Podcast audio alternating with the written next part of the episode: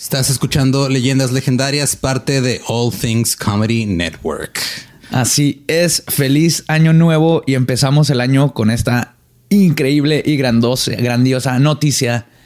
Leyendas Podcast es parte de All Things Comedy. Ah, estamos con nuestros amigos Dave Anthony de The Dollop y Bill Burr y Coqui. ¿Cómo estás? Hey. Aquí lo tenemos. Chido, no podía faltarnos un Coqui en la silla embrujada. Sobre todo para dar este anuncio, este, la- la- estamos este, muy emocionados por esta, esta nueva alianza. Para los que no se- sepan de qué chingados estamos hablando, All Things Comedy es una compañía americana que fue fundada por este, como comediantes Bill Burr y Al Madrigal que se dedican a producir pues contenido de comedia. Han producido este, muchos podcasts y han producido también especiales de comedia y shows para comedia central en Estados Unidos. Y Leyendas Legendarias se acaba de convertir en el primer podcast en español que se une a esta compañía. Entonces, Sí, estamos bien orgullosos y esto no pudo haber pasado sin todo el apoyo de ustedes. Entonces Claro. también esto es agradeciéndolos que nos ayudaron a llegar a este nivel en donde ahora somos parte de un equipo de trabajo que siempre hemos admirado toda la vida y ahora vamos a hacer cosas juntos. Sí, y pues en serio, o sea, esto no hubiera pasado sin el apoyo que nos han dado todos ustedes desde, que empezamos el podcast, desde que ellos vieron todo lo que estamos haciendo, dijeron, están haciendo algo que nos gusta y ya traen este, gente que los sigue y queremos que sean parte de esto. Entonces confiaron en nosotros lo suficiente como para unirnos a su, pues a su compañía, que la neta sí, sí me cagué poquito cuando Sí, todos, todos, todos, todos, absolutamente. Eh, tenemos ya un, tenemos ya un buen rato queriendo queriendo hablar de este pedo y, y no hemos podido, pero es, o sea, no para mí igual que ustedes, es, o sea, esos nombres, eh, esa compañía, no mames. Sí, creo que era un sueño de todos estar en, en algo así. Y pues, este también, ¿qué significa esto para ustedes? Pues, honestamente, eh, no va a haber cambios a leyendas legendarias. Leyendas legendarias va a ser, vamos a seguir haciendo lo mismo, lo que hacemos, lo que nos llevó a que nos hablaran ellos y, y nos unieran a su equipo. Exactamente, nomás ahora dice más- abajito. Nada más ahora somos un show que es parte de esta red de podcasts con comediantes nacionales, este, americanos, internacionales y estamos pues creciendo más gracias a, todos ustedes y a todo el apoyo que nos dan. Y la neta los queremos un chingo y es una manera excelente de empezar el año con esta noticia que pues no sé qué más decir la neta, güey. No, yo, yo también está- estamos, nos quedamos sin, sin palabras cuando nos dijeron, cuando firmamos, cuando nos estamos aguantando las ganas de decirles a todos ustedes. Sí, por ahí nada más este un, un par de personas se dieron cuenta que pusimos el logo en la, en la nueva versión de la página de internet, que lo pusimos ahí como para ver si alguien se da cuenta. Es que la gente ya no lee Lolo. Sí, sí, no, no pero- leen las tres letritas. Pero ya este lo, lo puse, lo puse ahí nada más para ver si alguien se daba cuenta. Este, dos personas me comentaron que se dieron cuenta. Una me preguntó, ¿y eso qué es? Y la otra sí me dijo, ah, felicidades porque se metieron a esto, qué chingón. Y pues, este, pues es, es la mejor manera de empezar el año. Así es. Mira, de nuevo, los amamos. Muchísimas gracias. Y creo que ya con eso los dejamos con el episodio 44, el primero del año. Es miércoles macabroso. Love you. Y los dejamos con el episodio 44 de Leyendas Legendarias, parte de All Things Comedy.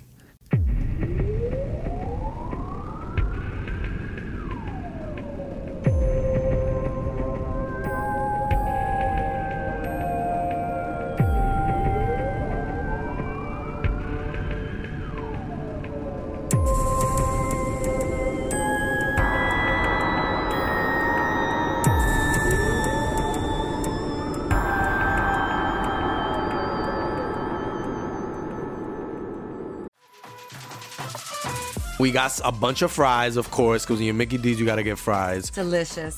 Frank wanted to stay and, and hang out in the McDonald's play place. Um, yeah, it was fun in there. It was, it I was like, man. no, that's for kids, Frank. then he what got are you doing? stuck You on the can't- slide, and we were like, Frank, we got to get back to set. We got back in time, guys. We got back in time. Oh yeah. McDonald's. Everyone has an order. Go get yours today. Ooh, ooh.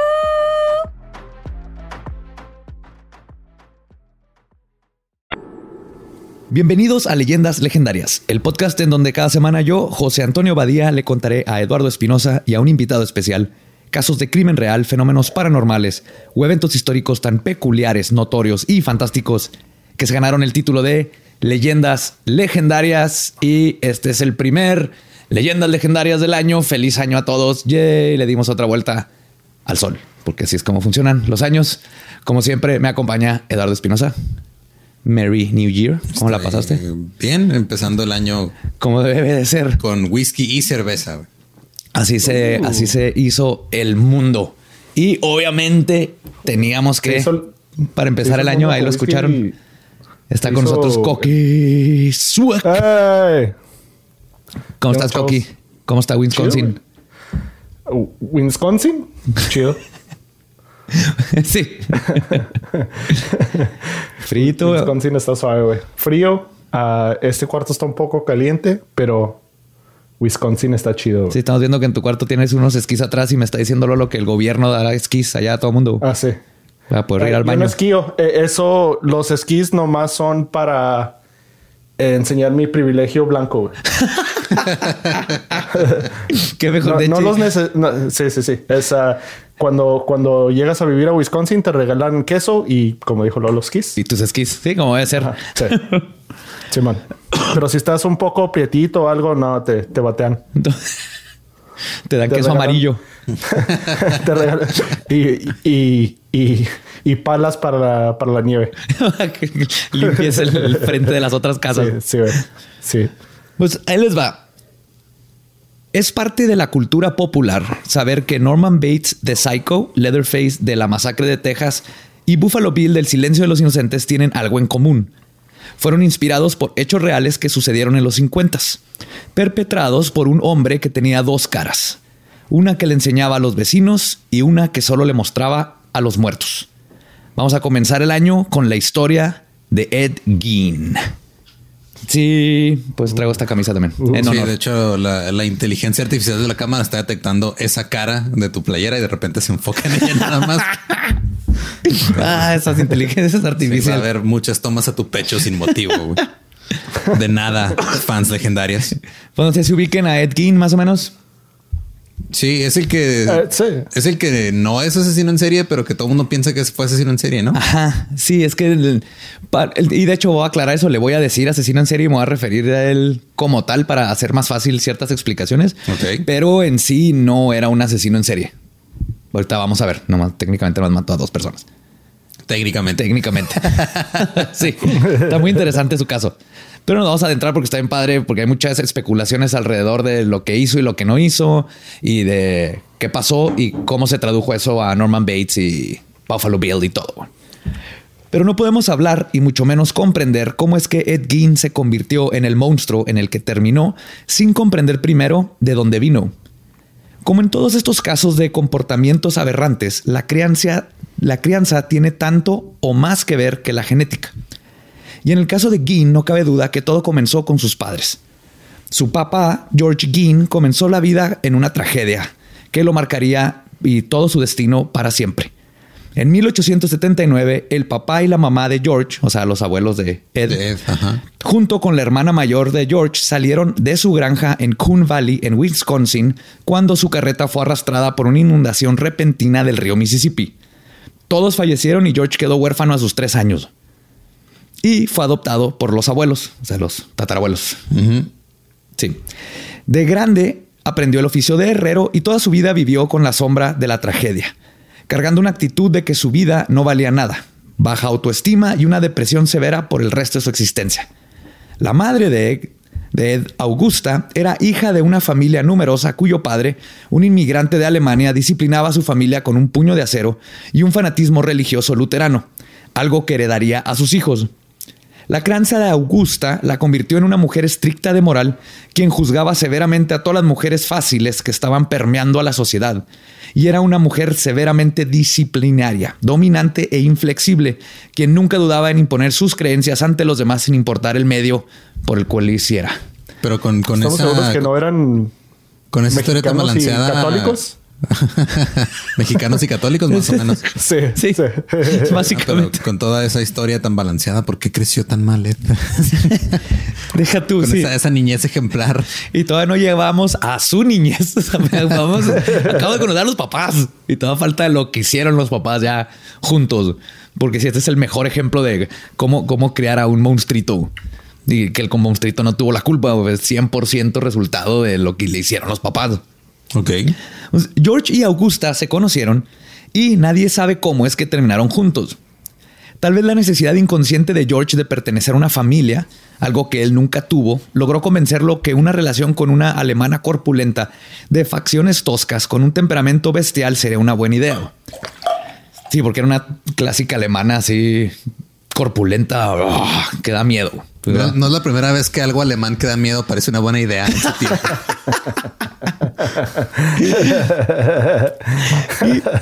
Por parte de Augusta, quien nunca había sido asediada por pretendientes. ¿Por qué? ¿Por qué? Porque no estaba rodeada de güeyes aventándole ondas en telegramas. Palomas mensajeras. ¿Por qué no? Nadie sabe esas cosas de la vida. Así que, what? Esta señora mamona, este, y tóxica y nadie la pela. Pues George la peló. güey.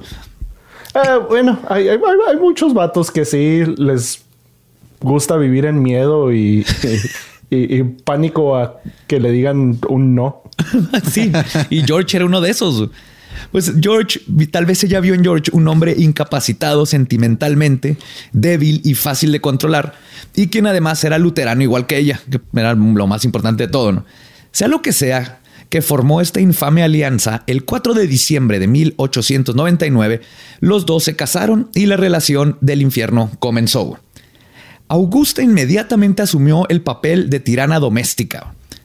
El pésimo carácter de la ama de casa solo empeoró cuando fue conociendo más de su esposo y descubrió que aparte de ser un bueno para nada, era un alcohólico sin espíritu ni ambiciones y con heridas psicológicas más profundos de lo que ella se imaginaba. Y a pesar de que por su oficio de herrero George era un hombre musculoso, Augusto no lo pensaba dos veces en hacerle saber lo poco que valía como hombre y marido. en ocasiones, George, armado con el valor de estar bien pinche ebrio, le propinaba unas cachetadas Ok. una tras otra hasta que Augusta caía al piso. El acto era seguido por Augusta poniéndose de rodillas para luego comenzar a rezar fervientemente en voz alta, pidiéndole a Dios que matara a su esposo. Dicen que hacía, por favor, mata a este culero. sí- sí- Sigue oliendo a, a Mexe católico güey. Sí, Cabrón. totalmente. Eso todavía sigue pasando en pueblos. En... Creo que sí, exactamente. No, es Aquí horrible. a media hora de Juárez de seguro hay una familia que está pasando que así pasó su año nuevo. Güey. Eso es, eso es su mañana. Eso fue su mañana. Diosito, por favor, llévate la chingada a este culero. Sí, tú. Lo mejor es que lo hacía enfrente de él. Y como es común en estas parejas tóxicas, Augusta tuvo la brillante idea de tener un hijo para ver si eso ayudaba a la relación. Porque ves como Déjame adivinar qué pasó. Todo se arregló en chinga, güey. Salió, se dieron cuenta que sí se amaban y el niño trajo felicidad. Y luego Augusta la- inventó al- el primer neumático. Qué padre, qué corto episodio de leyendas legendarias. Y eso fue todo. Porque, o sea, no- el negativo y negativo positivo nomás sirven las matemáticas en la vida. es lo, lo peor que. Eso es buena analogía, sí. Negativo y negativo en, en- en relaciones hacen negativos. Y en ¿Sabes matemáticas confunden a Badía. Lo, lo- lo- lo único, lo único que, que puede pasar es, ah, a lo mejor me deja de pegar a mí este güey. Le pega al chavo. y ya- Y listo. yo quedo- Sí, en vez de que me pegue a mí, le consigo una nueva víctima. Con eso, lo que se distraiga. No, Jerry, Jerry, mira, mira, mira acá, Michael. Oh, niño. Gracias, Dios. La señora Ginn se convenció a sí misma de tolerar la repugnante acción de tener relaciones carnales con un hombre, para- pero en nombre de tener un hijo. Y el 17 de enero de 1902 tuvieron a su primogénito, A ver, ella era la que se sentía, o sea, que sentía que tener sexo Le daba asco. Le daba asco. Sí, asco. El, el sexo era nomás para tener un hijo y ya. Qué bueno. o sea, bueno. Y, a- ok. y a- y aún así lo veía como qué asco que tengo que tener sexo para tener un niño, pero necesito un niño. Digo, para como la describiste, debería sentirse halagada, güey, que alguien se la quiso coger. La neta. Sí, sí, pero no. Para ella era así como que guácala. Ya, vente, vámonos. Se acabó. y tuvieron a su primogénito Henry. Para 1909, la nueva familia Ginn decidió incursionar en el negocio de una tienda de abarrotes. Con la ayuda de sus cuñados, George logró convertirse en dueño de su propia tienda. Pero al poco tiempo Augusta se vio de nuevo decepcionada por su esposo, bueno para nada, y después de nada más dos años ella tomó el mando del negocio, quitándoselo a su esposo, o sea, con papeles y todo, y convirtiéndose en la propietaria y dejando a George con el título de empacador. sí, lo bajó del dueño empacador. Sí, esa es una señora alemana. sea, eso es una pinche pelea entre al- alfa y beta bien cabrona. O sea, cambian, cambian los, los designados así bien, bien, bien cabrón. O sea, el güey la putea, pero ella manda. Es- Ella es la que manda siempre, exactamente. Sí. Ese es un pescadito beta y, y Augusta es Godzilla. y la venida de Henry a sus vidas no había cambiado absolutamente nada. De hecho, Augusta sentía un gran desapego hacia su primogénito, algo que ella atribuía a que no era una niña. Así que decidieron volver a intentar. Y el 27 de agosto de 1906 tuvieron al pequeño Edward Theodore Gein. Cuando Augusta se enteró que había vuelto a dar a luz a un varón, sintió resentimiento y que había sido traicionada por Dios a quien le había pedido por meses una niña. Pero, yo también le había pedido que matara a su esposo y no le había hecho caso. Como que no se ha dado cuenta, ¿verdad? Que no jala. Es la tercera cosa que te pido. y ninguna. No mataste a mi esposo, no me diste una niña, no me diste una niña otra vez. ¿Qué pedo, ¿Qué- Dios? ¿Cómo la vamos a hacer? Sí. ¿Cómo la vamos a hacer? Pero Augusta era terca y resiliente y se hizo una promesa a ella misma. Que este niño no iba a crecer a ser una de esas criaturas lujuriosas, mal habladas, sudorosas que usaban los cuerpos de las mujeres para cosas inmundas. En otras palabras, ella no iba a dejar que Ed se convirtiera en un hombre. Los odiaba también. Que no hiciera, que no el güey se hacía este artículos de piel humana. Sí, y ahorita vamos a ver exactamente, porque ya desde aquí empezamos a entender la, la psicología de Ed, por cómo era la mamá. Y se prometió ella misma que este iba a ser diferente a todos los demás. Pues lo logró de cierta forma. Sí, de hecho, o sea, aplica muy bien el dicho de ten cuidado con lo que deseas porque se puede hacer realidad porque hizo exactamente un güey que diferente a todo lo demás que existe. Su proyecto de hacer un varón que no fuera como los demás hombres no involucraba tratarlo bien o amarlo. Augusta era incapaz de tal cosa y la niñez del pequeño Eddie fue una de desprecio. Y él ya conocido, eh, sí, perdón, y el ya conocido autoritarismo de su madre. Una de sus primeras memorias fue que a sus dos años estaba sentado en las escaleras de la casa haciendo lo que hacen niños de dos años, cuando sintió una mano tomarlo el brazo, cargarlo bruscamente, seguido de ver la cara de su mamá gritándole violentamente y nunca supo por qué. El- en otra ocasión, a sus siete años, lo mandó a la tienda por pan. Para cuando llegó a la panadería, Eddie se percató que había perdido las monedas que le había dado su madre. Por horas se quedó en la esquina llorando, aterrorizado de regresar a su casa. Y lo entiendo. Yo una vez, una vez este, me mandaron por lechuga y regresé con repollo. Y la regañada que me pusieron hizo que ya sepa perfectamente la diferencia entre lechuga. Pero por lo menos fue educativo contigo. Con él Sí. no iba a ser educativo, nada No, más. sí, mi mamá no es una alemana de, de 300 este, kilos. Que aparentemente traen un gen autoritario ahí. ya. ¡Qué raro! No le quedó opción más que regresar y decirle a su madre después de un rato de lo que había pasado. Y Augusta, con un tono profundo de odio hacia su hijo, le dijo, y cito, eres un niño espantoso. Solo una madre podría amarte. ¿Sabe cómo reaccionó con Qué insulto tan. O sea, es- un insulto increíblemente. Porque, o sea, primero eres. Está diciendo espantoso, ¿no? Es así como te está diciendo pendejo. No, no, no. Espantoso. Tu existencia me espanta y nada más yo que soy tu madre puedo quererte. Y se me hace que lo está diciendo como en tercera persona. Solo una mamá te podría querer a ti. Yo no te quiero. Qué pedo. Sí, no, está cabroncísima. Pero aún así la relación entre Ed y Augusta siempre sería una de apego incondicional, desde niño hasta adulto. Eddie nunca vería en, en ella nada menos que una mujer fuerte que siempre iba a estar ahí para rescatarlo del mundo peligroso que lo rodeaba. Se empezó a hacer esta relación como, este, ¿cómo se llama? el- cuando te secuestran y luego te haces compa de tu secuestrador Síndrome de Estocolmo. de Estocolmo. Ajá. Desde chiquito. Que ahorita voy a adentrar un poquito más a eso, pero sí.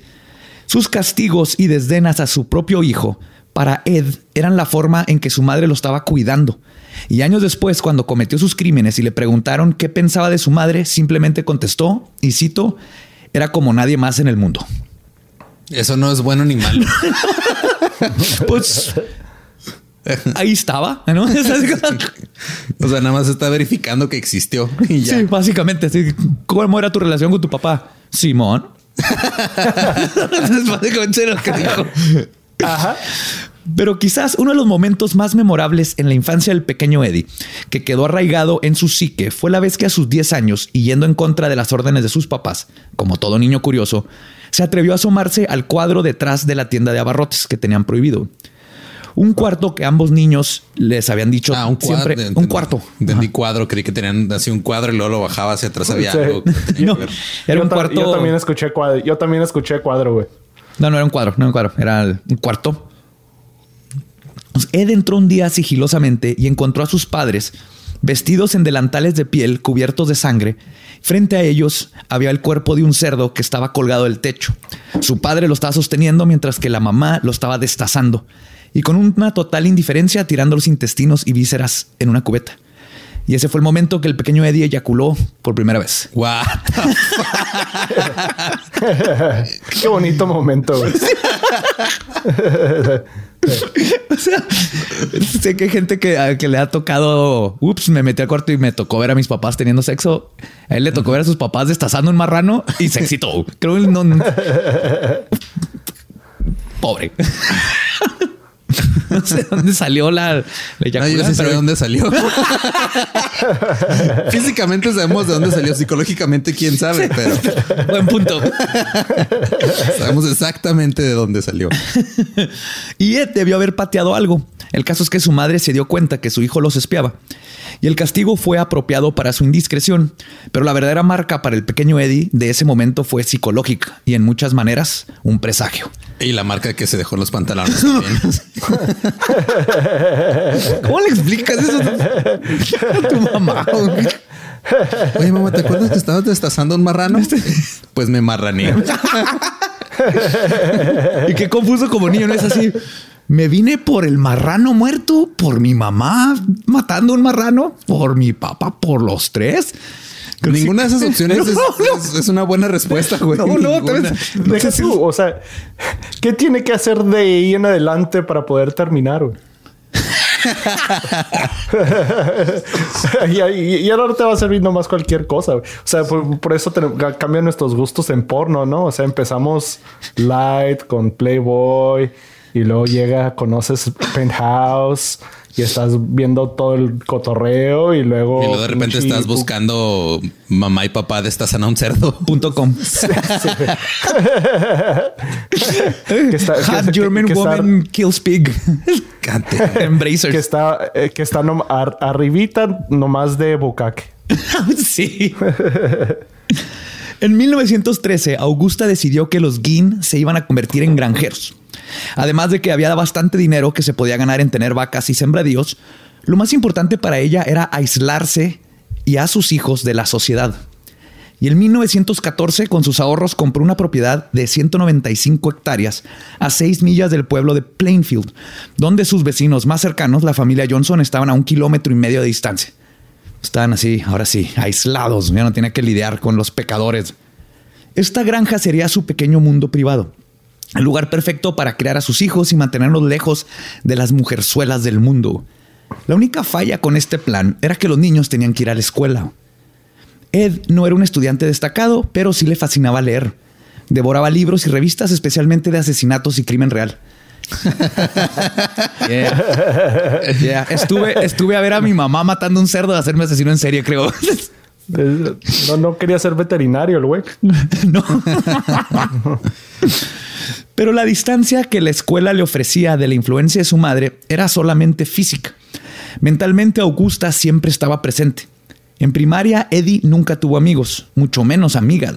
Cuando le contaba a su mamá que había conocido a alguien, inmediatamente recibía una reprimenda diciéndole que eran malas influencias y que no debía ni hablarles. Y Eddie siempre le hacía caso a su mami. Ah. Sí. Además de tener a su madre siempre en su oído, yendo en contra de que pudiera formar una conexión humana con niños de su edad, Eddie era considerado rarito. Tenía una protuberancia cercana a su párpado que ¿Por qué, es, ¿Por qué es- lo habrán considerado rarito? ¿Será porque eyacula cuando ve marranos siendo destazados? ¿O porque escucharía leyendas legendarias si existieran en ese tiempo? Sí, sería fan número uno. Qué gacho, ¿no? vas a pedir así, deme un kilo de jamón y lo están cortando. y-.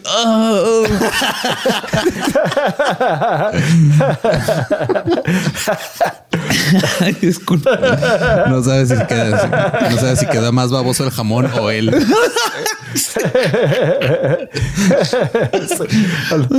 Tenía una Y se empezó a compa de puro carnicero. Sí, no, es el mejor. Tenía una protuberancia cerca de su párpado que lo que hacía es que estuviera como caído. O sea, no, no, no era nada maligno. Nomás tiene el ojo como caído. Y sus manerismos eran El ojo es el, el ojo yorkiano, le dicen, ¿no? El- por Tom York. Es el diagnóstico que te dan. Es el los- diagnóstico. tenía un ojo yorkiano. Sí. Sus manerismos eran vistos como afeminados por la mansedumbre de su postura y su suave voz. Y además lloraba por absolutamente todo. O sea, le decían algo jugando, lloraba. Le- Yo hasta, hasta cierta edad así era, güey. De hecho, es, es una historia verídica. Una vez eh, yo un primo y yo nos peleamos bien cabrón y, y los dos terminamos llorando de coraje porque nos empezamos a insultar. Y yo creo que yo le dije mochila y él me dijo chamarra. ¿What? Ajá. Me comparan con un objeto inanimado, me hizo llorar, güey. Así, cabrón. Como hasta los. Creo que cuando nació mi hermano se me quitó, como a los 6, 7 años más o menos. Pero era así súper Pero no, fácil. o sea, yo, yo, yo lloraba por cualquier cosa y lo, y lo usaba para manipular también de repente de que ya nos vamos de conto. Lleva así a casa mi abuelita bien contento. Luego ya nos vamos y me ponía a llorar así como si se estuviera acabando el mundo. Y luego ya me subían al carro y ya iba como si nada. y ya se te quitaba. Sí. Pues Eddie era, tenía esa parte tuya. Nada más. Qué Nada bueno. más, Sí, nada fuera de, mira, fuera de eso y de más o menos el nombre, no tenemos nada más en común. no, y ahorita lo que sigue no tienes nada en común. güey. Porque así que como era por como era Eddie, los niños se burlaban de él, mientras que las niñas lo encontraban espeluznante. Ed se les quedaba viendo en el salón de clases con una mirada peculiarmente intensa, la cual varias de ellas describieron ya después de que cuando las veía y cito, las hacía sentirse vagamente sucias y ultrajadas. No, entonces tenemos muchas cosas en común. es que se lo estaba imaginando con una manzanita en la boca. y girando en un tubo, ¿verdad? Ajá, ajá. Para 1940, George Keane, quien para este punto se había convertido en la sombra de la sombra del hombre que era, se encontraba inválido, desahuciado y agotado. Falleció a sus 66 años. Una pérdida que la familia no sintió. Fue así como, "Eh, ya no está ese güey. Ajá. Sí. Ay, y el cerillito que empacaba aquí, ¿dónde quedó? ¿Qué, qué pasó con el güey que me, el güey que me topaba en el pasillo todos los días? Los hermanos Ginn siguieron encargándose de la granja como siempre y Augusta siguió siendo la cabeza de la misma. Con sus hijos entrando en la, puber- en la pubertad, la intensidad de sus sermones crecieron. Además de leer la Biblia a diario, fue cada vez más firme en instaurar en sus hijos la idea y promesa de que se mantendrían puros y que nunca se dejarían contaminar por una mujer. Aparte, no quería que tocaran una Pero ¿por qué contaminarse? O sea, ¿qué, qué pedo? O sea, ella misma, güey, está echando, o sea, está echando de cabeza a todas las mujeres así. Sí, él odiaba, le daban asco los hombres Ajá. Y odiaba a las mujeres por ser mujeres porque todas eran putas y, y- y, este, y fáciles. Tenía esta mentalidad súper, este, ¿cómo se llama? Pendeja. Pe- Sí, o sea, sí. Así se llama. Y Eddie, el hijo de mami, que siempre no dudaba de las enseñanzas de su mamá, quien un minuto estaba golpeándolo por algo insignificante y al otro lo dejaba dormir en la cama con ella, estaba contento. Pero su hermano Henry no estaba tan convencido de que la palabra de su madre era infalible, algo que constantemente cuestionaba. No directo con su madre, pero sí aprovechaba los momentos de estar solo con su hermano atendiendo el rancho o cazando ardillas juntos para decirle a su hermanito que estaba preocupado por él y por su apego extraño y no natural con mamá. Y quizás fue durante una de estas pláticas el detonante para lo que se asume fue el primer asesinato de Ed. Lo único que sabemos con exactitud es que Henry Gein murió un martes 16 de 1944 a sus 43 años, mientras ayudaba a su hermano a extinguir un fuego de maleza en la propiedad. El único testigo, siendo Ed, le dijo a la policía que estaban apagando el fuego cuando el humo y el calor lo sobrecogió y corrieron. Se separaron y ya no pudo encontrar a su hermano. La sospecha de que esta muerte era menos un accidente y más un Caín y Abel vino por parte de la policía, quien después de escuchar la historia de Ed, cuando fue a pedirles ayuda para encontrar al- a su carnal, los llevó directamente donde estaba el cadáver. Ayúdenme a encontrar el cadáver de... Ayúdenme a encontrar a mi hermano. No sé dónde quedó. Ah, mira, aquí está. Listo, Muchas gracias. Check, no sé qué hubiera hecho sin ustedes. Además, el cuerpo de Henry mostraba una serie de moretones y a pesar de estar tirado en medio de un campo que había ardido, su ropa y piel no mostraban rastros de haberse quemado. Es un milagro. Sí, fue un milagro de Dios. Ahí sí hizo caso. Cuando lo cuestionaron sobre este extraño detalle, Ed solo contestó, y cito, es gracioso cómo funcionan las cosas a veces. No dice nada, güey. O sea, no dice, dice algo que no dice nada nunca. No tienen absolutamente nada de peso sus declaraciones, güey. Oye, cabrón, no, tu hermano parece que lo mataste tú. Ah, Las cosas se caen. ni la policía ni el forense pudieron determinar que se hubiera tratado de un asesinato y no procedieron a un arresto. Pero más que nada porque no creían que Ed fuera capaz de asesinar a alguien. Y esto va a ser algo recurrente. Ed era tan, este, se veía tan débil y mencito, lo vean así como, ay, pobrecito, que nunca sospechó nadie de él, de las cosas que estaba haciendo.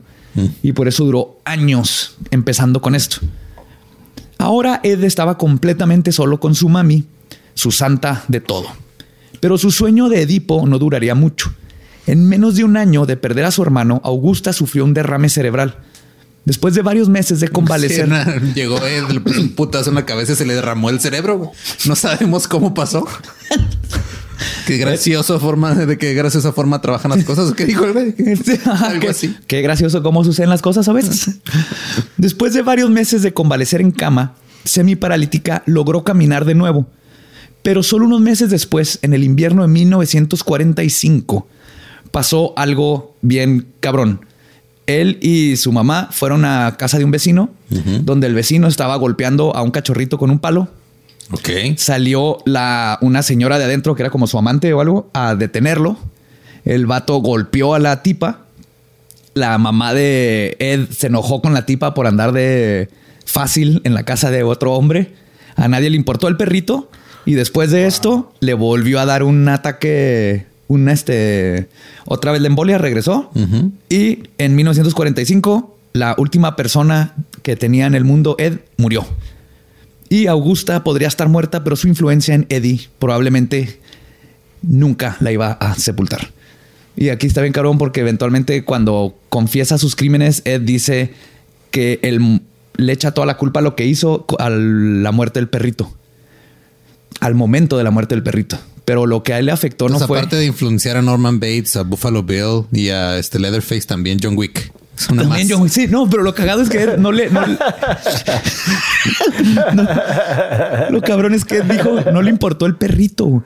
Se emputó con la señora que estaba con el señor porque le echó la culpa a que eso es lo que hizo enojar tanto a su mamá que por eso le volvió a dar la, el- La embolia. la embolia.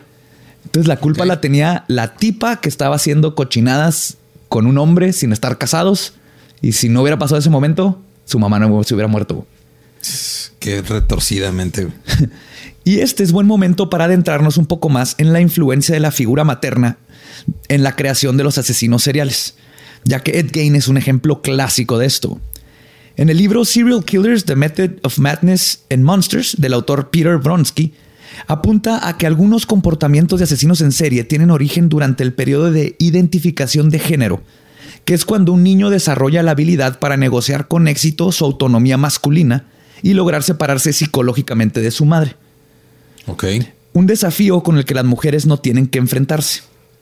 Entonces, cuando un niño no logra realizar esta autonomía o cuando no existe una fundación sólida como una figura paterna que le permita al niño negociarla, se genera y desarrolla un sentimiento de ira en el muchacho, el cual subsecuentemente es cargado hasta la adolescencia y luego la adultez. Y por ejemplo, en estos casos, si la, si su, la figura paterna, si sí tiene una, pero es abusiva o este mala influencia, eh, se le va a pegar esa mala influencia. Y es cuando tienes a los psicópatas sexuales, por ejemplo. Porque el- no tienen, no lograron soltarse de esa parte de la mamá y lo único que sí pudieron agarrarse es de un papá que golpeaba o tomaba o era violento.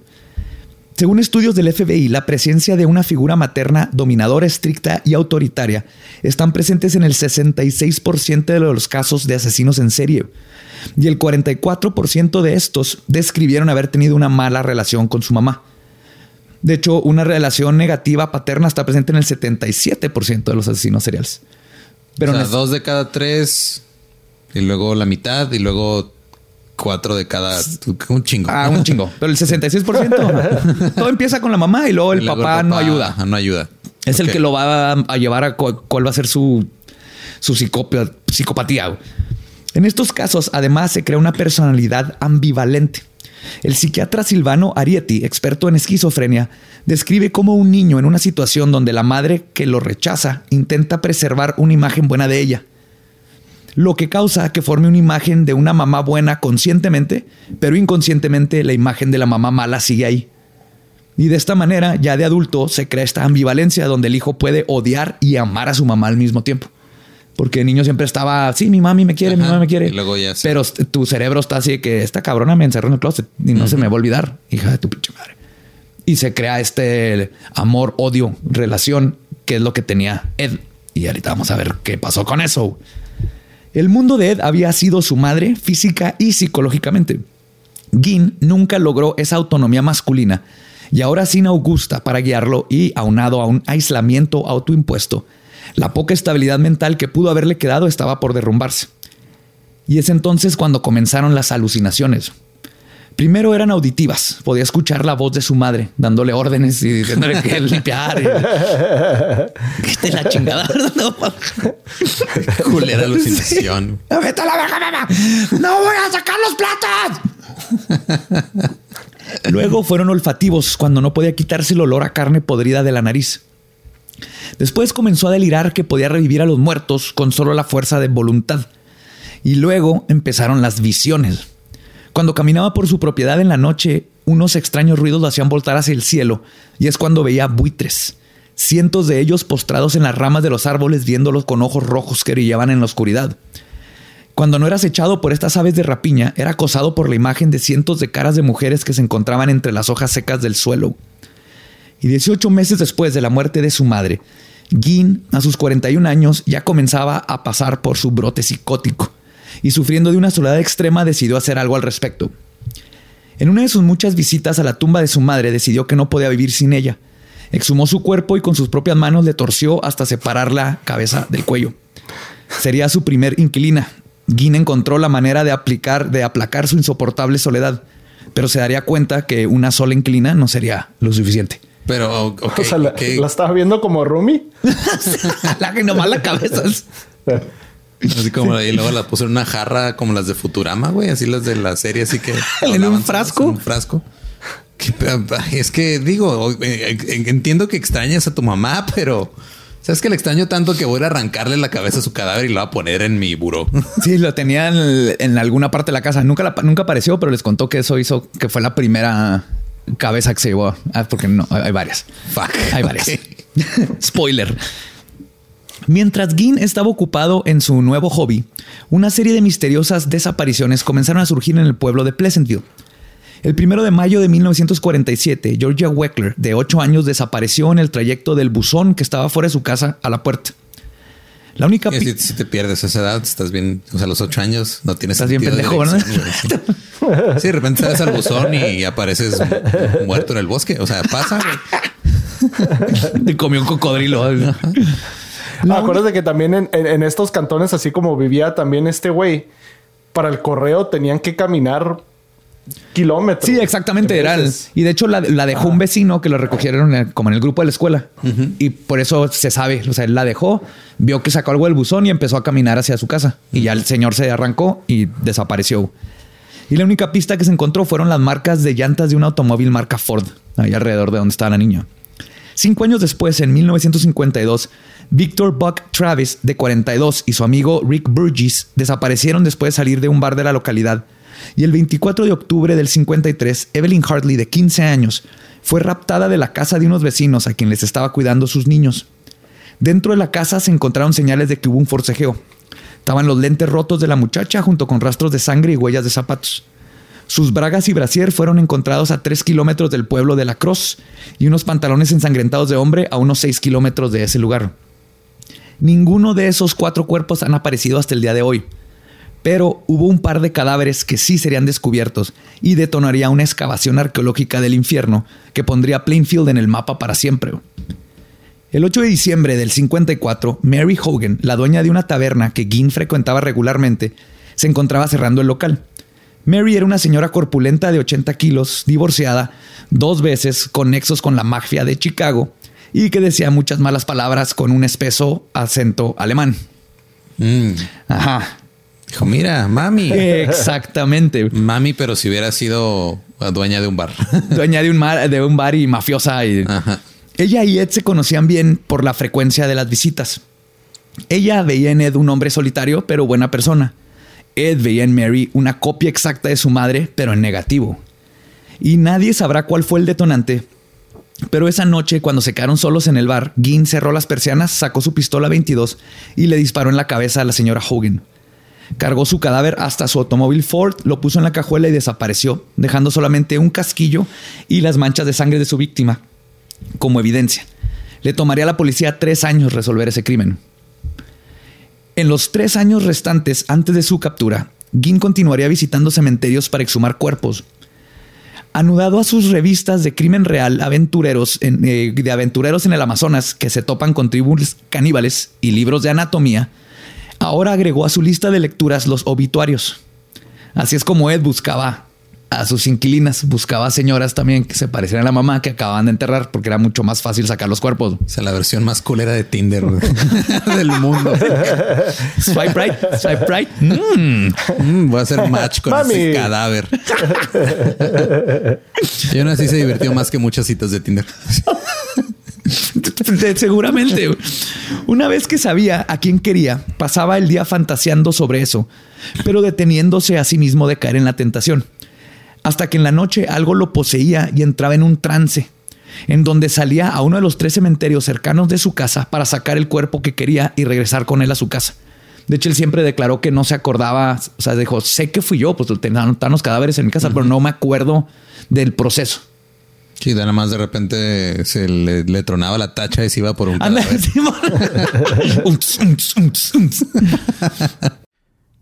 Hey, ¿qué tal? Soy Lolo de Leyendas Legendarias y les quiero dejar un pequeño adelanto de nuestro nuevo podcast.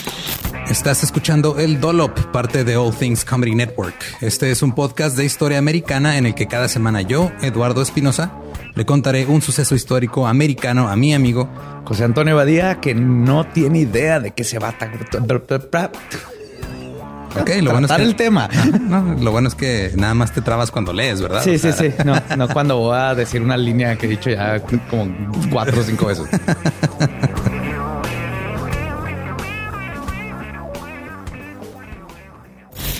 De joven comenzó a trabajar en barcos y en 1816 fue capturado por el pirata Jean Lafitte en la costa sur de Texas.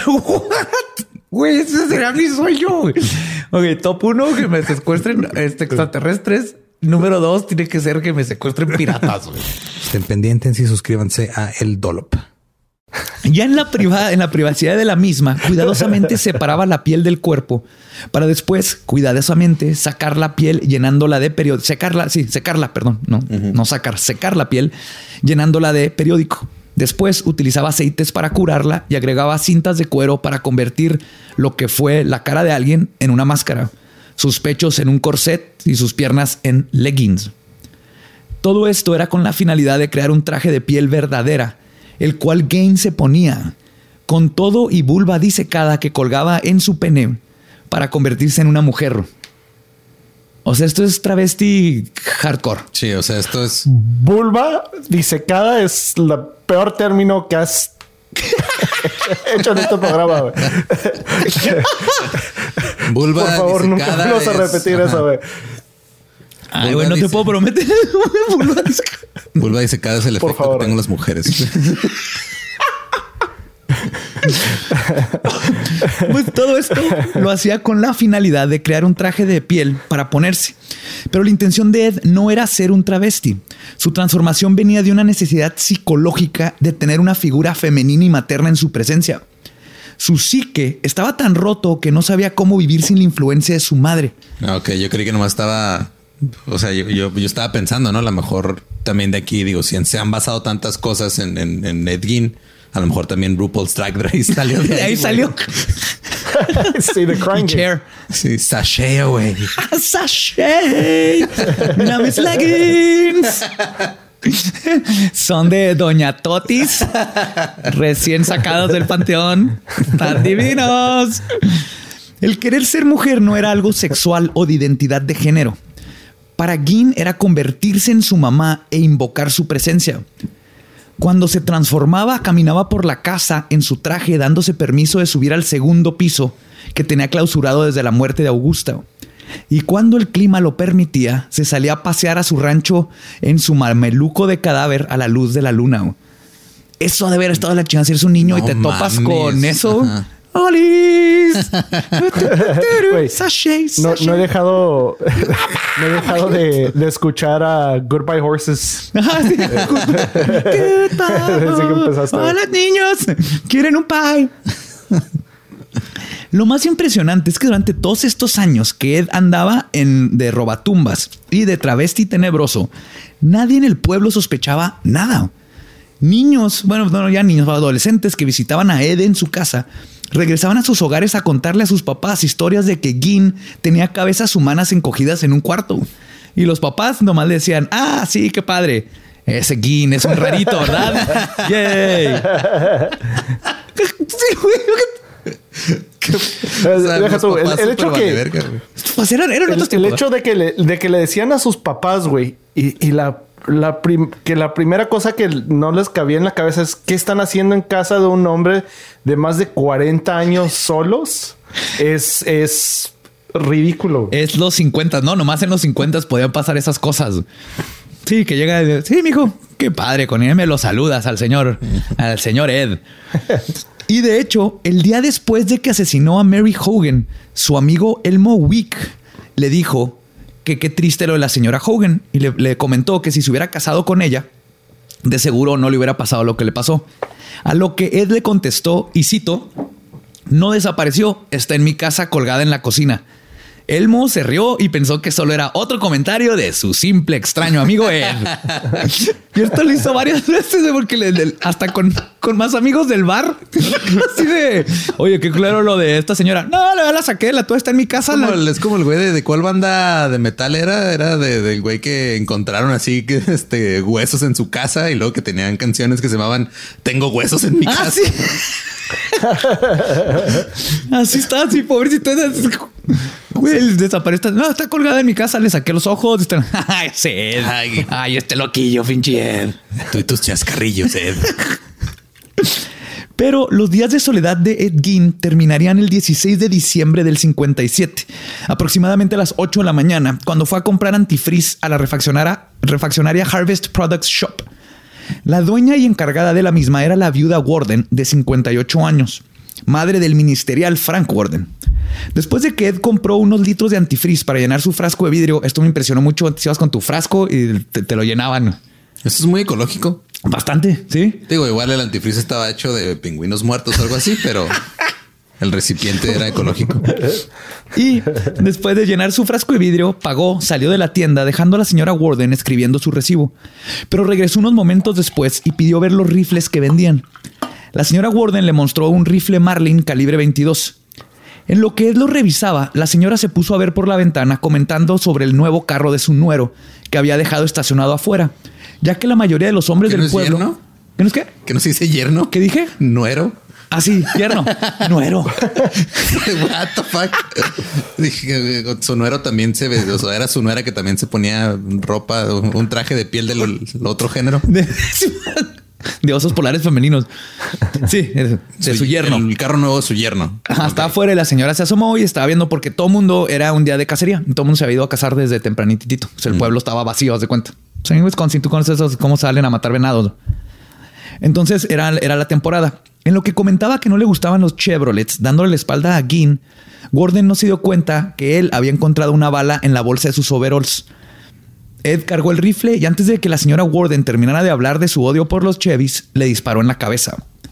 Y la historia se repitió. Otra copia en negativo de su madre yacía tendida en el piso, víctima de su 22. Y de igual manera, Ed cargó con el cuerpo a uno de los carros y se lo llevó a su casa. Agarró un carro de, lo, de ahí del, del lugar. no se quiso llevar el Chevy. Dijo, no, pinches Chevys valen verga. Chevys, esta señora tiene razón. Tiene mucha razón. El problema para Ginn es que ahora sí darían con él. El hijo de Warden, Frank, no perdió el tiempo en investigar lo sucedido en cuanto se dio cuenta que su madre había desaparecido cuando regresó de la cacería de venados. Y no tuvo que ser un Sherlock Holmes para dar con el asesino.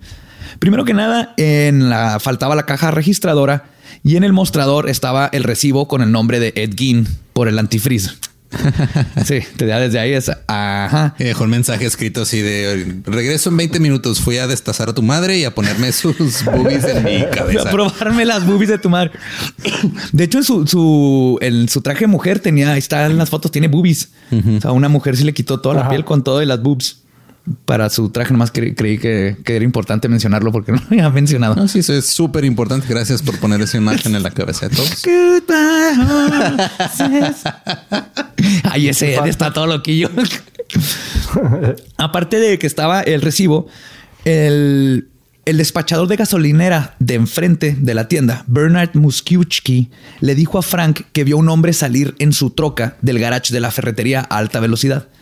Y a Frank siempre le había dado ñañaras guin, especialmente porque se la pasaba invitando a bailar y a patinar a su madre.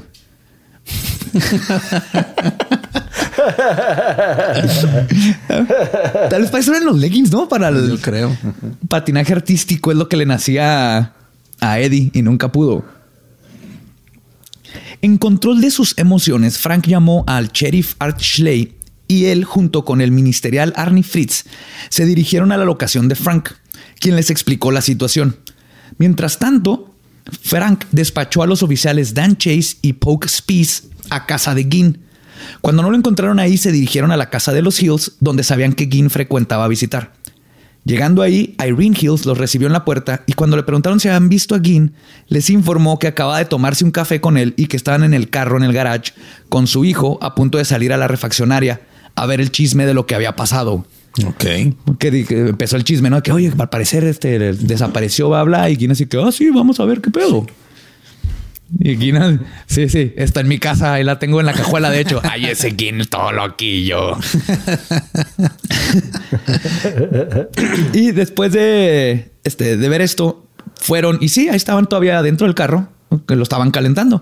Después de preguntarle los policías dónde había estado todo el día y confrontar a Ginn con ciertas inconsistencias en su historia, Ed dijo de la nada, y cito, me están tratando de incriminar. Le dijeron, ¿incriminar de qué? Y cito, en la muerte de la señora Warden. A lo que Chase le dijo, yo no dije que estaba muerta.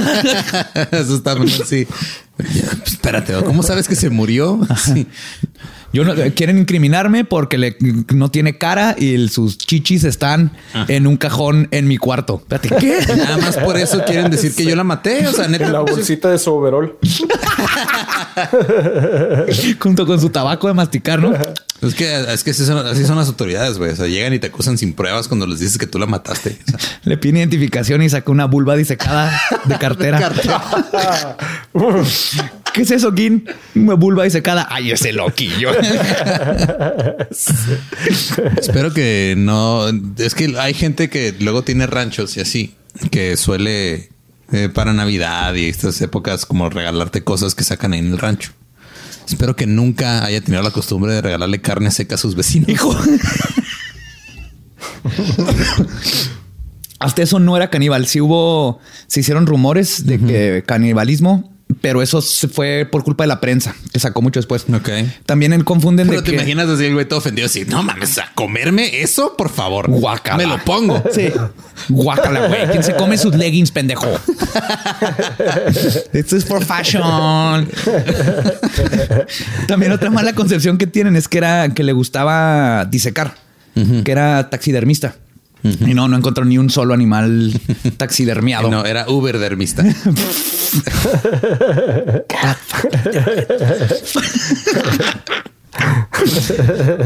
Sí, hay que empezar el año nuevo con chistes más pendejos Más que pendejos que antes, siempre. Cuenten con eso. Eh, cuando le dice este, que, le- que estaba muerta, ¿no? Estos dijeron, no mames, ya tenemos al asesino y lo arrestan. La noche del 17, el Sheriff Schley, acompañado del capitán Schauposch- Schauforster. Está bien claro, ¿no? Vamos a ponerle. Schauforster. Worcester. Worcestershire, salsa Worcester. Entraron a la casa de Ed Gein armados con un par de linternas en busca de la señora Warden. Lograron entrar por la cocina de verano, cuya puerta era la única que no estaba trabada. Tiene co- cocinas por cada estación del año. Aparentemente así se llama. Son como... Es como una extensión de la casa con mucho vidrio. Ok. Como en Luisiana los ves mucho y tienen como un comedor llama- ahí. Ah, sí, como una Sunroom. especie de terracita techada, algo terracita techada y con ventanas, ajá, para que en verano te sales a, a- como un comedor externo, pero techado y con, Sunroom. Sí, como un sunroom. Sunroom. A- a- aquí hay muchos también. Pero son, ajá, más que nada es para tu comedor y así bonito. Ah, ok. Ajá. Entonces llegaron y vieron ahí a la señora. Ahí era donde estaba abierto. Ah, ok. cocinando. Cocina, no. sí. Y lo era Ed. Lograron entrar a la cocina y se dieron cuenta que la casa era un desastre. El piso estaba plagado de basura, herramienta y latas de comida. Mientras Joe Forrester se adelantó a ver si la puerta Pezones regados por todas partes. Pezones rectos. casi coqui spoiler. Joe Forrester se adelantó a ver si la puerta que daba a la casa principal estaba abierta. Schley siguió investigando el cobertizo en el que se encontraban cuando sintió que algo rozó su chamarra. Se volteó y le apuntó su linterna a lo que lo había tocado y ahí, iluminado por el haz de luz, estaba un cuerpo pálido colgado del techo. Había sido abierto del esternón hasta el pubis y todos sus órganos habían sido removidos, al igual que su cabeza. Era como si alguien estuviera preparando un venado o un cerdo para una carnicería. Es como los cuelgan y O los Oh, para una eyaculación. O, No se sabe. o para una bufanda. O sea, y en ese momento el policía tuvo su primera eyaculación.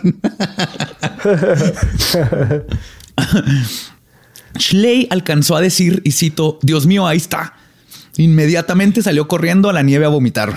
Pero lo dijo que está la, la señora. El cuerpo estaba atado de los tobillos a través de su tendón de Aquiles a un madero. Ambos brazos estaban atados de la muñeca hacia el mismo madero, haciendo que quedaran a los costados del cuerpo, dando la ilusión de que estaba parada sobre el techo. También está la imagen del cuerpo, pues, tiene los brazos así tiesos hacia las rodillas. Creepy, está horripilante. Algo curioso del cuerpo, que el, te- de que no tenía cabeza y estaba atado y no tenía órganos. Ajá. Algo curioso, digo. Lo, lo raro. Lo raro, y no, y es neta. En la autopsia, estuve leyendo la autopsia, se reveló que la planta de los pies estaban cubiertos por una cantidad muy grande y no natural de polvo, como si hubiera estado caminando descalza. Ok. Entonces sabemos que la mató en la tienda y traía zapatos. Ajá. Mm, ¿Quién sabe qué hizo Gain o qué pasó para que tenía los pies como si hubiera caminado en el polvo, el cuerpo? Creepy. Estaban escuchando Q Lazarus y bailando, güey. Estaba escuchando Goodbye Horses y bailando con ella. Would you fuck me? I fuck me. Y por más espeluznante que era esta puesta en escena, la casa de terror de Gin apenas comenzaba a ser descubierta. El cateo duró una semana, durante la cual encontraron cosas como un bote lleno de chicles y otro lleno de arena. Uno de los ¿Masticado? Sí, guardaba los chicles masticados en botes así grandotes como de café de Folgers. Ok. Ajá. Y uno de arena. Uno con pura arena. Ok. Dices, ok, raro, pero ok, ese Ed, ese Ed es un loquillo. Uno de los detectives notó que los platos se veían raros y la razón se hizo obvia cuando tomó uno y se dio cuenta que estaban hechos de la parte de arriba de cráneos. eran los platos para desayunar, eran el, el cráneo de alguien. Para el cereal. Sí. Sí, de hecho comía casi puros frijoles. Qué ecológico. Súper ecológico. Ah, y de hecho dice que le dio la idea cuando leyó en uno de sus libros sobre cómo los vikingos usaban cráneos para, para tomarse la cerveza. Y dijo, pues ahí tengo unos cráneos. Encontraron... Hay que usar toda parte del animal. Me ahorro ir a la Liverpool por una vajilla nueva. Aquí tengo vajillas. Aquí tengo vajillas. Y vaginas.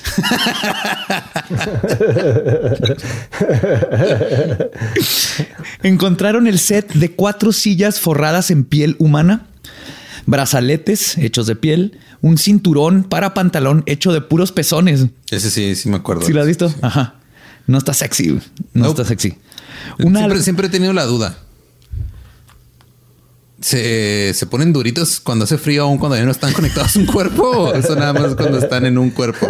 se pone como piteado el, Porque el igual cinto sería, un frío. cinto, sería un cinto muy, muy práctico, güey. Sería un cinto así de, ok, necesito salir más abrigado hoy. No, a ver, deja, asomo el cinto a la ventana. Y si se para, se pitea. Ya me pongo el abrigo hecho del resto de la persona. Qué bonito cinto. Es piteado, pezón piteado. Encontraron el set de cuatro sillas forradas en piel humana. Ah, ya les había dicho, ah, brazaletes, me quedé en pezones. Una lámpara cuya pantalla estaba hecha de caras humanas. Un tambor tom-tom. Un tom-tom hecho con piel humana. Eso está bien pinky metal. No sabía aparte que tenía un tambor Ed. Eh, un bote de basura hecho de piel, caras colgadas en la pared como trofeos de casa, y el cordón para abrir las persianas estaba decorado con un par de labios humanos. Para este entonces ya habían traído un generador para meter luces a la casa ya que no tenía electricidad. Encontraron el segundo piso y la sala bloqueados. Preparados para lo peor, tumbaron la barricada y para su sorpresa encontraron que estos cuartos se encontraban, a pesar de tener polvo, en condiciones prístinas. Ed había convertido los cuartos que frecuentaba su madre en una especie de templo sagrado al cual no entraba. Creo que eso me perturba más que todo lo demás que encontraron en su cuarto. La neta, güey. ¿Qué pedo con este cabrón? Güey, ¿ya viste este frasco con dedos? No, no, no, no. Ven a ver este cuarto, güey. ¿Qué tipo de enfermo? Sí, y tenían en el segundo piso tenía cinco recámaras y Ed vivía abajo en el en la cocina esa de, de verano y otro cuartito y nada más. El resto de la casa la tenía así como un templo sagrado. Sabes que tal vez era la cocina de verano porque en la ventana tenía puros anos colgados. es lo único que puedes hacer en esa cocina era verano. La cocina de verano, esta es la cocina de chichis. Cuando el mundo de Game Hijo, estaría bien chingón que así el, o sea, tuviera un lugar en su recipiente donde guardar la leche que fuera un seno. güey. Estaría, lo mejor del mundo. leche para su té oficial. De, Leggings. de ahí, de ahí salieron las, las tazas, güey, que parecen chichi. Ajá, las hizo aquí. Cuando el mundo de Gin se convirtió en la casa de su madre, quería que cada parte fuera un recordatorio de ella. No teniendo el valor de disturbar las partes sagradas, la única forma... Disturbó las partes de todas las otras personas que mató o exhumó. Algo así.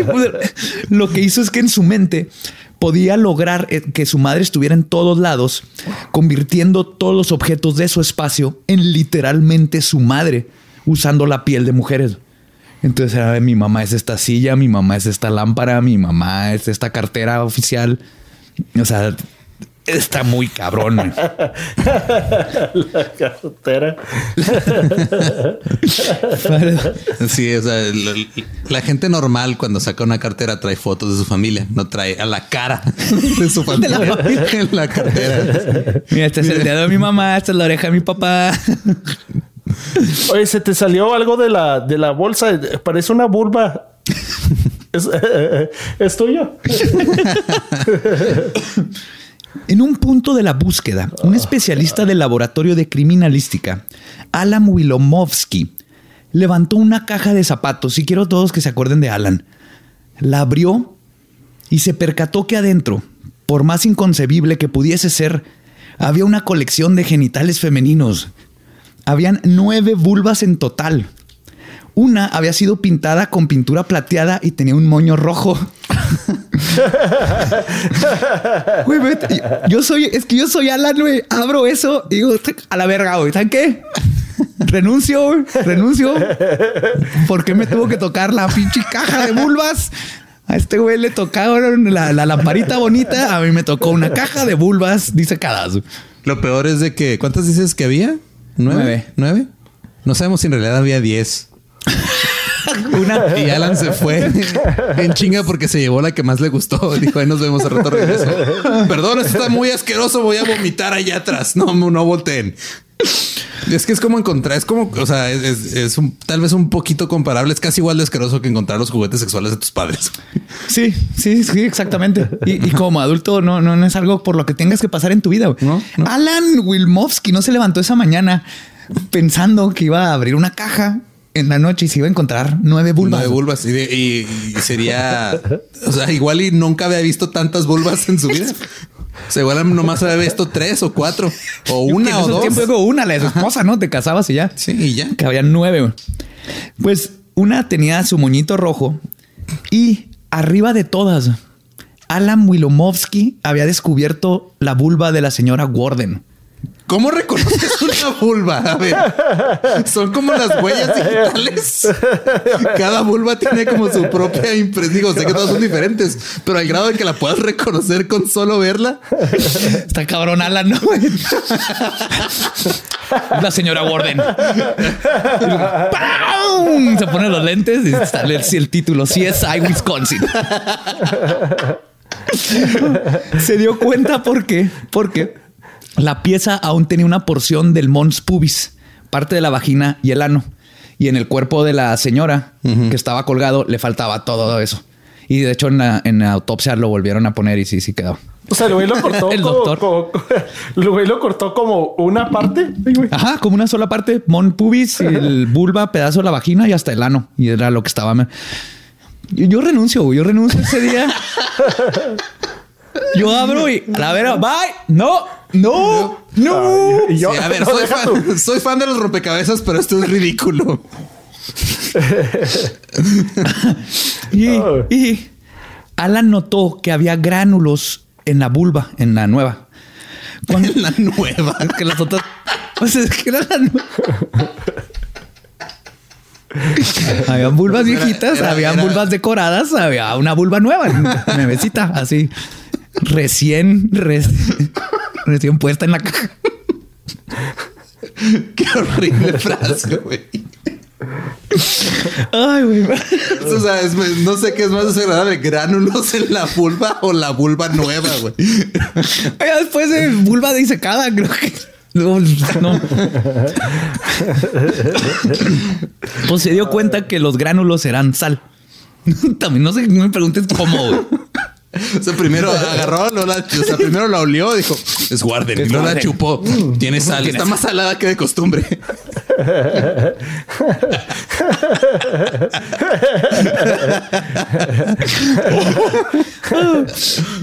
Oh, de hecho, después le preguntaron a Ed y dijo que le, le puso sal para ver si así no se podría tan rápido como las otras.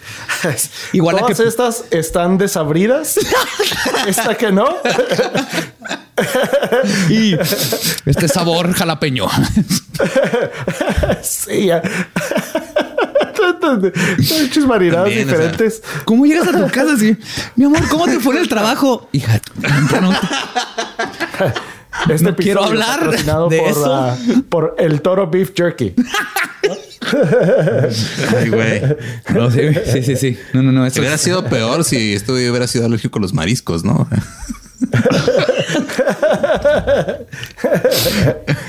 Pobre Alan, güey. Pobre Alan. no mames, qué culero, pobre güey.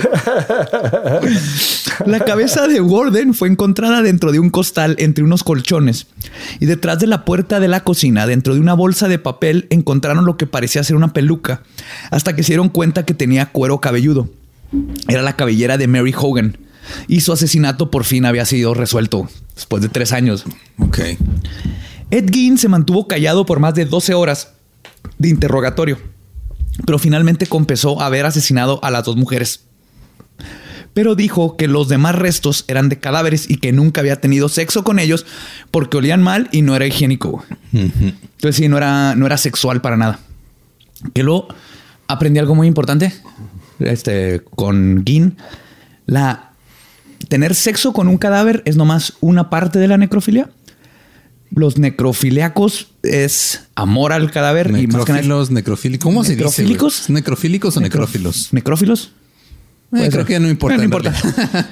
es que no todos tienen sexo con el cadáver. Entonces, Ed Gein es considerado necrofílico Pero porque... porque amaba los cadáveres y amaba hacía, los cadáveres. y hacía cosas con los cadáveres. Ajá. El tener sexo con los cadáveres es nomás una parte de la necrofilia. La necrofilia puede ser descuartizar cadáveres, tenerlo en tu casa. Me, de hecho, me aventé varias historias ahí de este necrofilos famosos en Francia y así de hace mucho. Hilarioso. Yo creo que luego tenemos que hacer un episodio de Hilarante. hilarante de, de necrofílicos famosos. Todo un episodio pasado. de necrofilia. Ok, no, güey, no, no, ya. Estás empezando el año con todo, güey. sí. Sí, pero él no tenía, no tenía sexo con los cadáveres. ¿Cómo recibiste el año nuevo con vulvas disecadas, vulvas nuevas, vulvas Saladas, pintadas, vulvas plateaditas con moño rojo. y la promesa de una hora completa de necrofilia? Había una vulva nueva en la caja. La fiscalía no creía que todos los cuerpos encontrados en la casa fueran de cadáveres y que no había trabajado solo, ya que no era posible que una sola persona desenterrara tan fácil tantos cuerpos. Es que sí son un chingo de cosas las que había. Un chingo, exactamente. De hecho, ellos estaban seguros que tenía que ver, tenía que ver con la muerte de Georgia Walker, Evelyn Hartley y la desaparición de Victory De Ray. Era mucha dos, ajá, coincidencia. La primera teoría se esfumó cuando después de que se esfumó después de que Gin le dio los nombres de las tumbas que robó. De varias, les dio creo que ocho para empezar. Fueron a exhumarlas y se dieron cuenta que todas estaban vacías. De hecho, en una estaba su el crowbar, el fierro este con el que abres puertas. Sacó el cuerpo y se L. le cayó. La L, ajá. Y aparte se dieron cuenta de cómo fue que Ed pudo sacar tantos cadáveres tan rápido. Mientras que el ataúd estaba a dos metros bajo tierra, como los ponen normalmente, había una lápida de concreto o metal que quedaba solo a uno de la superficie. Y era la única cubierta, que era lo único que estaba cubierto de tierra. Entonces Ed solo tenía que llegar a esa, removerla y ya tenía acceso al ataúd. Ok. No, Entonces no estaba cubierto de dos metros de tierra. Sí, nada más est- estaba el ataúd y luego había un espacio y luego una lápida y luego ya tierra. Y luego ya tierra. Y como llegaba luego, luego por los obituarios, la tierra estaba recién echada, entonces no estaba compactada y de volada lo pudo hacer. Entonces ya le dijeron, ah, fuck, ok, sí puede este güey. Aparte que no están los cuerpos. En unos encontraron huesos porque a veces se sentía mal y iba y regresaba a las partes que le sobraban. Wow. Es Ed, es Ed Gein, güey. qué, qué- qué horrible sistema de honor. güey. Sí, ¿verdad? Perdón, señora Florinda. Le traigo es su... que de repente un día prendió su lámpara y se le quedó viendo muy feo la lámpara. Dijo, ay, perdón, te voy a regresar tus Es que te va a huesos. regresar. Ya no me veas de esa forma. El fémur. La segunda teoría de la fiscalía se derrumbó cuando, a pesar de que encontraron más huesos en una zanja en la propiedad de Ed, donde había un cráneo con una muela de oro que parecía ser de hombre, después se comprobó que no lo era, era de una señora. Y aunque había una discrepancia entre el número de narices que encontraron en una caja de avena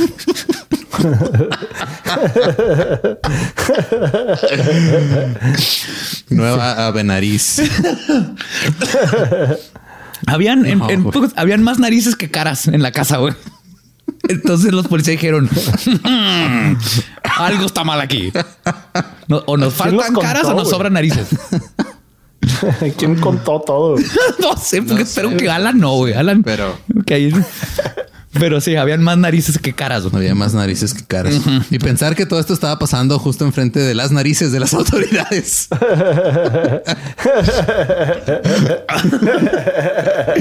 Güey, yo, yo lo que estaba que es, yo no habría ninguna puta caja en la casa de Gin, güey. Después de la caja de no, las vulvas, nunca. la caja de las narices, güey. Yo así de ya no abran cajas, güey. Nadie abra cajas. La chingada. Sabemos que este güey está enfermo. Ya, Dejen de abrir cajas.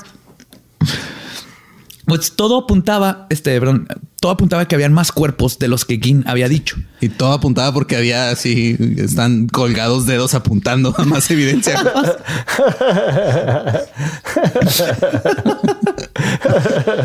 Ay, güey. Pero la fiscalía solo pudo probarle dos asesinatos. Los de las, los dos últimos.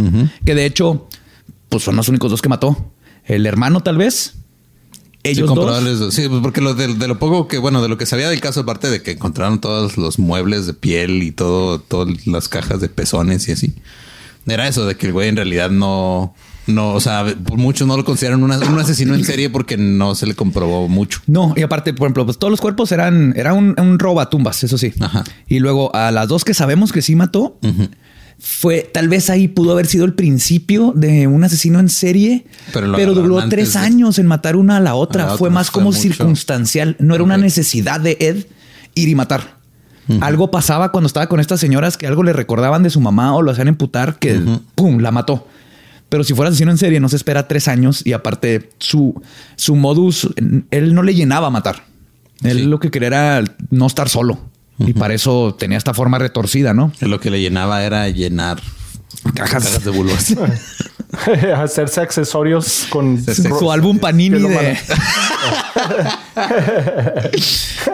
Falta una vulva, cafecita, ya. Su Facebook literal.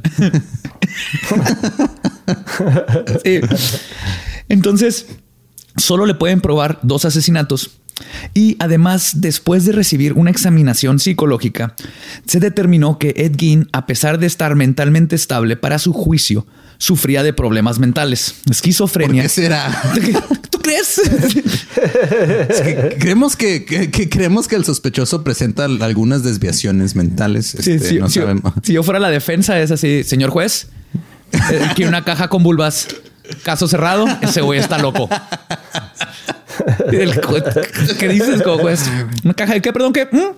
Sí, está insano. Sí, sí, sí, está loco. Sí, digo, hay gente, digo, hay gente que a veces se aferra a los recuerdos del pasado, guardan una caja de las cartas de las exes, güey, o, o de recuerditos, no de vulvas. No de las vulvas de tus exes, no de tus exes. Sí, yo no le puedo tener que nadie más la tenga, que se quede ahí en la caja. Y también fue diagnosticado como un psicópata sexual. El 17 de noviembre de 1957, Ed Gein, de 51 años de edad, fue declarado no culpable por razones de demencia, no, inimputable, como le dicen en, El imputable. Ajá. Y fue condenado a cadena perpetua, perpetua en el hospital psiquiátrico. Su casa de espantos se quemó unos días antes de que fuera subastada. Era obvio que el incendio fue provocado, pero las autoridades decidieron que ignorar ese dato era la mejor forma de actuar. Sí. Sí, alguien la quemando haber dicho, ah, qué bueno, tal vez habían más cajas ahí adentro. ya no hay que lidiar. Sí, el pueblo la, que la quemó porque aparte tenían miedo que se convirtiera en una, este, algo turístico. Que alguien la comprara y la convirtiera en la casa de Ed Gein y empezara a ir gente a ver la casa de los Como atrocidades. pasa con Amityville, que es hasta la madre la gente que va a Exactamente. Amityville, como pasa. A mí me pasó cuando fui a Albuquerque y di el tour así. A la casa de Breaking Bad. ajá, de Breaking Bad. Eh, pasamos justo enfrente de la casa de, de la familia White y estaba. La una- ventan pizzas, ¿verdad? Sí, no, ya tenía reja enfrente Sí, bueno. y estaba este. Una, una señora ahí con, con el periódico sentada afuera, nomás viéndonos así de ya a mí me pasó eso. También. También. Eh, yo fui y luego estaba, o sea, es, es como un cul-de-sac, ¿no? Sí, sí, es ¿Me así, bien? una como entras y luego nada más como que topas y te Y luego regresas. nos bajamos a tomar fotos, güey, y hasta me prendió un cigarro en lo que tomamos fotos y cotorreamos tantito. Y la señora, no vayas a dejar la colilla ahí, güey. sí, Dile, o güey. sea, si hubieras aventado una o sea, pizza a sí. su techo, güey. Sí, ¿sabes, Sí, qué? ¿sabes sí. quién dejó la colilla ahí en una casa? Las víctimas de Ed Gein. Ahí dejaron su colilla, Ah, su bulbilla, sus pezoncillos, Su carilla. su carilla. Y la Es que imagínate, o sea, si, azucarilla en la azucarita. si a la casa de Walter White le aventan pizzas, a la casa de Ed Gein, ¿qué le aventarían? O se quema la casa. Lo que sí sobrevivió fue su Ford Sedan 1949, que lo compró el dueño de un carnaval de nombre Bunny Gibbons, quien cobraba 25 centavos para que te sentaras adentro de él y pudieras tomarte fotos con el carro de Ed Gein. Y el 27 de julio de 1984, a sus 78 años de edad, Eddie Gein falleció de complicaciones respiratorias a causa de un cáncer que tenía en el hospital psiquiátrico Mendota en Madison, Wisconsin, justamente donde estás viviendo ahorita. Asco. Simón, eh, uno de los lagos se llama Mendota. Ah, pues ahí está el hospital que está ahí. Ahí se murió King. Ahí te encargo. No abras cajas. Los últimos años de Gin son descritos como muy placenteros. La vida de estar acompañado por gente y disciplina, con órdenes de qué hacer todos los días, era exactamente el ambiente que siempre necesitó. Dicen que ya estando en la cárcel, Bueno, en el súper a hospital, gusto, ¿no? en el hospital, no sí, en el hospital. Su roomie le, era así como su mamá, en el sentido de qué hago, qué no hago, los enfermeros. Era lo que, lo que necesitaba. Necesitaba estructura. Estru- exactamente. Fuera de las estructuras óseas que guardaba, necesitaba estructura. en su vida. Y lo que sí está triste es que el mismo Ed siempre dijo que si se hubiera casado o si algún vecino se hubiera dado la vuelta de vez en cuando a preguntarle cómo estaba, quizás nunca hubiera hecho lo que hizo. Porque gran parte de lo que lo llevó a donde estaba era... Eso no es triste, eso es mandar, eso es echarle la culpa a alguien más, güey. Eso, es echar- eso es desviar la culpa a un tercero que ni siquiera existe. Sí. Eso no es triste. ah, no, es que, o sea, perdón que maté a dos mujeres y exhumé cadáveres y me hice un cinto con sus pezones. Es culpa de los vecinos que nunca vinieron a ofrecerme un cafecito. Nunca es culpa de las mujeres que nunca se quisieron casar conmigo. No, no mames. o sea, eso- Sí, no, eso sí, eso sí. No, pero él no se pudo casar, batallaba un chorro, pues es que estaba, estaba castrado psicológicamente por su mamá. Y Pero sí, o sea, pero digo, sí lo eh, llevó a la... a- O sea, entiendo que es una causa de que el güey o sea, tenía problemas psicológicos, Ajá. pero un matrimonio no lo iba a arreglar. ah, no, no, claro. Pero, Él, eh, o él sea, le dijiste, sentía esto eso. lo dijo, esto lo dijo un güey, ¿verdad? No, lo dijo Ed- él, mismo Ed lo dijo. Gein. Sí. Él mismo, ok. Eh, O sea, él sintió que, que si hubiera tenido a alguien con él, no se hubiera vuelto loco estando solo todos los días en su casa y nunca hubiera terminado haciendo una caja de bulbas. Si hubiera tenido una vulva nueva en mi casa, Si hubiera sido más difícil si llegan a pedir a, a regalarle un pastel de zanahoria y te trae leggings de mujer con la vulva tapándole su penecito, el vecino se hubiera dado cuenta y ah, no, va, pues le hubieran dicho, ay, ese Ed es un loquillo. Pero antes de cualquier cosa hay un detalle bien misterioso el que dice el autor del libro. Se llama Deviant, el libro. Ahí vamos a poner el que es donde saca la mayoría de la información.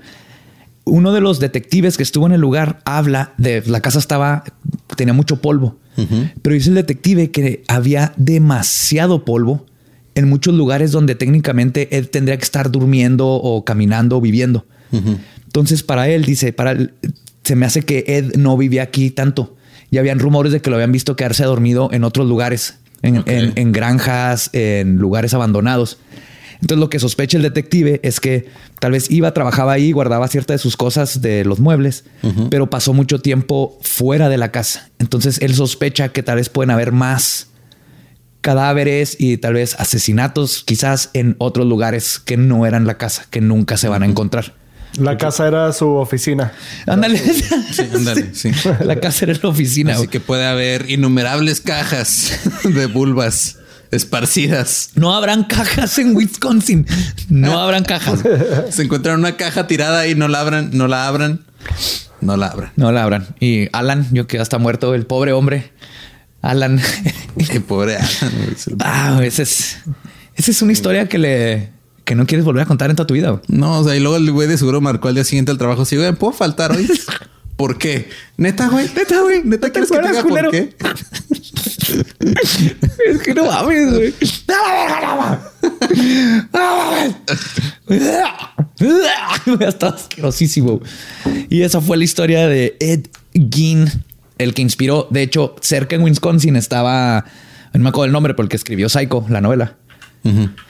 Y estaba leyendo sobre este caso mientras este, pasaba y dijo: Qué chida historia esa de un vato traumado con su mamá. Y de ahí agarró. Y se con- y lo, pero lo que dijo es cómo le haría a alguien todo este, socialmente inadecuado y inadaptado para atacar, para tener que este, víctimas, ¿no? Porque decía, no, no puedo ver a él yendo a atacar a alguien.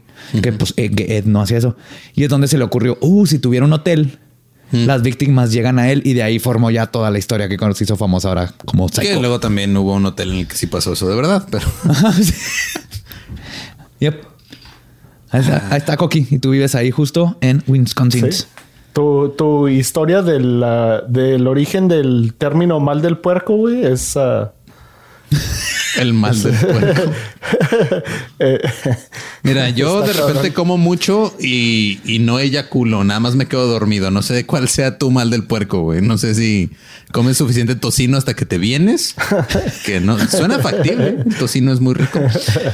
Sí, le creo el Eddie, el pequeño Eddie le dio mal de puerco. güey. La mamá es lo que haber dicho. No mames. Sí, y así es la historia de Eddie Gein, que pues, digo, se hizo famosísimo. Habían muchas cosas que no son ciertas.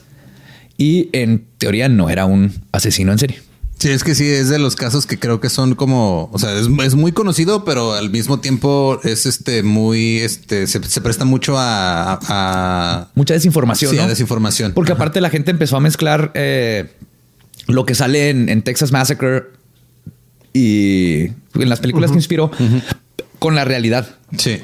Recuerden que cuando una película dice que fue inspirada en eventos reales, no significa que en Así realidad es. pasó. Si dice bas- o sea, se supone que inspirado y basado, basado es si la historia base mínimo son cosas que pasaron, nada más se modificó de cierta forma Para dramatizar o cosas así. dramatizar. Pero inspirada, de hecho, hay un este Mitch Hedberg, uno de mis comentarios favoritos, decía que así una película que sea inspirada por. Entonces, digo, ah, sí, una vez vi una película inspirada que se decía inspirada por una historia verdadera. Entonces, a lo mejor el güey escribió una película sobre un caballo que gana una carrera un día que vio un delfín y se inspiró.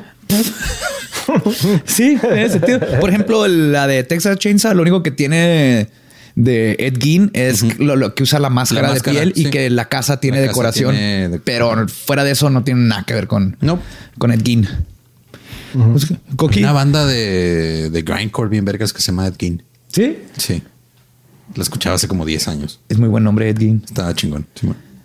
¿Quieres, ¿Quieres darnos tus, tus redes, anunciar tus cosas, desearles Coqui, feliz año nuevo?